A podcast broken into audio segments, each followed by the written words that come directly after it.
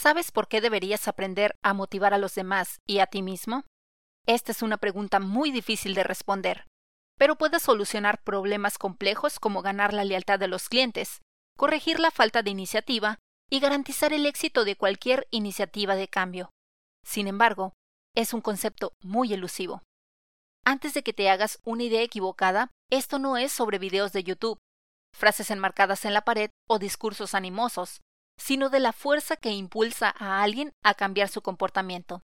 Creemos que el dinero, la presión social, la persuasión y los castigos son la mejor forma de influir en el comportamiento de las personas, pero ninguna de estas produce un resultado sostenible a largo plazo.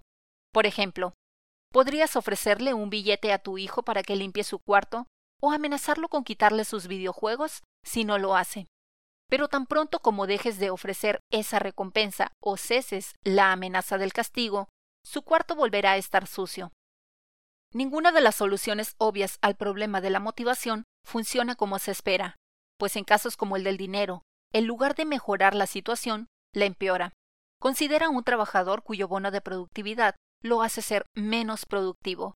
Su empresa invierte cientos de miles en recompensas con la expectativa de aumentar la productividad y el compromiso, pero la ansiedad ocasionada por el premio monetario y la percepción del valor de su trabajo golpean el desempeño de las personas con dureza. La motivación no es unidimensional y no tiene una solución universal. Para influir positivamente en el comportamiento de alguien más, es necesario olvidarnos de los motivadores externos y ver dentro de las personas.